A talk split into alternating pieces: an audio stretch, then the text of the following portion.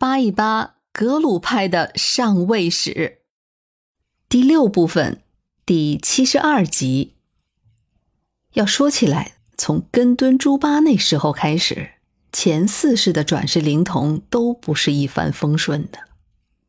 可是如今，格鲁派和达赖喇嘛都已经是如日中天的地位了，那么转世灵童的选择绝对是一等一的大事儿。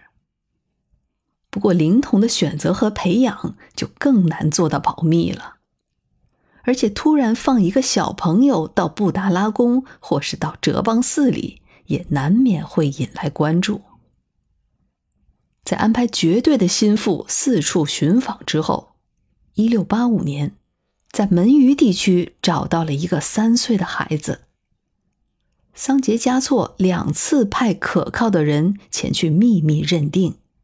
最终确认了身份。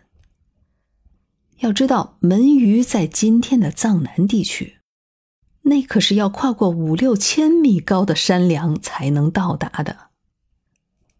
门隅地区正是在五世达赖的时代才设立的宗，划归为甘丹颇章政权管辖。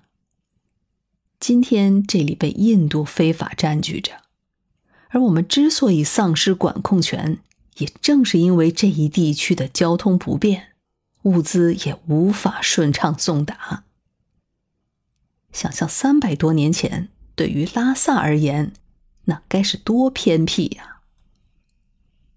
当然了，门隅并不是不毛之地，相反，因为它的海拔较低，那里的气候非常宜人，只是从拉萨过去交通不便。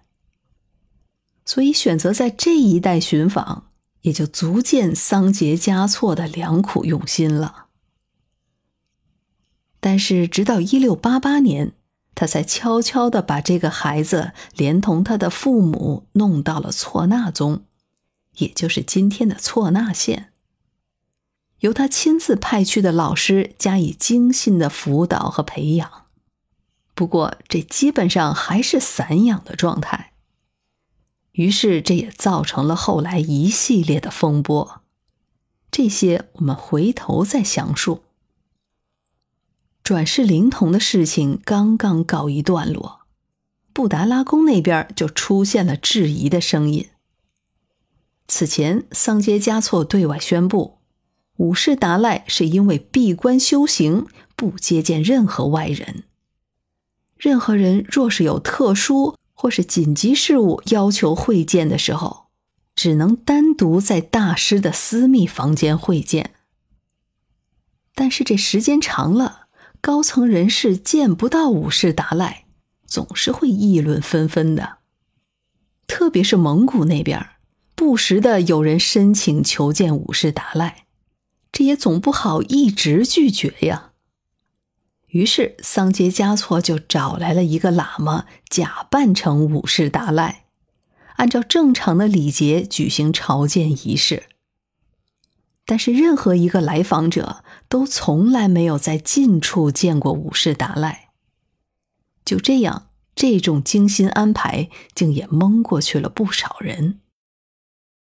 而那些所谓有幸拜会过了五世达赖的人们，还到处散布说达赖是在作镜，因为他们见到了达赖，连官印都仍然按着法定的次序好好的摆着。不过讲真，桑杰嘉措的做事能力还是值得肯定的，这也不枉五世达赖倾心的教导和扶持。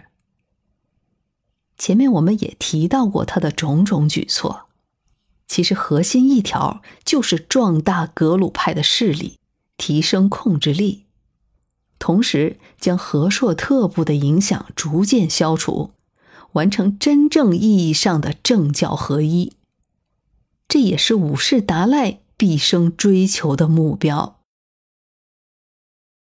但是和硕特部在固始汗的布局下，蒙古人对西藏的控制力依然很强。特别是在当雄地带的蒙古八旗，仍然时时的威胁着格鲁派。于是，桑杰嘉措就将目光转向了准噶尔。他和准噶尔当时的首领噶尔丹都是五世达赖的弟子，所以也算是同门师兄弟。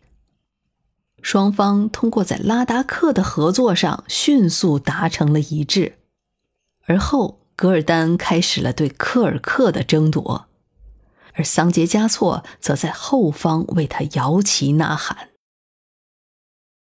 初期，噶尔丹对科尔克的攻击非常顺利，几乎都占据了科尔克的全境，逼迫科尔克向清廷投降。要知道，准噶尔汗国在最鼎盛的时候，它的疆域超过了四百万平方公里，甚至与大清都可以分庭抗礼了。不过，这个噶尔丹显然是有些利欲熏心了，他继续追击柯尔克，就深入到了内蒙古地区，也就是内科尔克部落的地盘这里已经是大清的疆土了。如果说在遥远的漠北地区，清朝的军队可能还有些力不从心，可都到了家门口了，自然不能等闲视之。双方连续几场恶战，清军先败后胜，最终剿灭了噶尔丹，而且还顺便收服了外科尔克，康熙就成了最终的受益者。在双方交战的时候，清廷曾经派遣使者传谕五世达赖去劝噶尔丹罢兵。可是这个桑杰嘉措竟以五世达赖的名义阳奉阴违，反而劝清廷和准噶尔分疆裂土，并且在噶尔丹败局已定的时候，这个桑杰嘉措又出奇招。他以五世达赖的名义向康熙皇帝请求册封。康熙皇帝虽然不快，但还是看在五世达赖的面子上，册封了桑杰嘉措为长瓦赤拉塔拉达赖喇嘛教弘宣佛法王。其实这也就埋下了清廷对五世达赖的不信任。而当清廷。得知了五世达赖早已经圆寂的消息时候，那么这一切的愤怒就都集中到了桑杰嘉措的身上。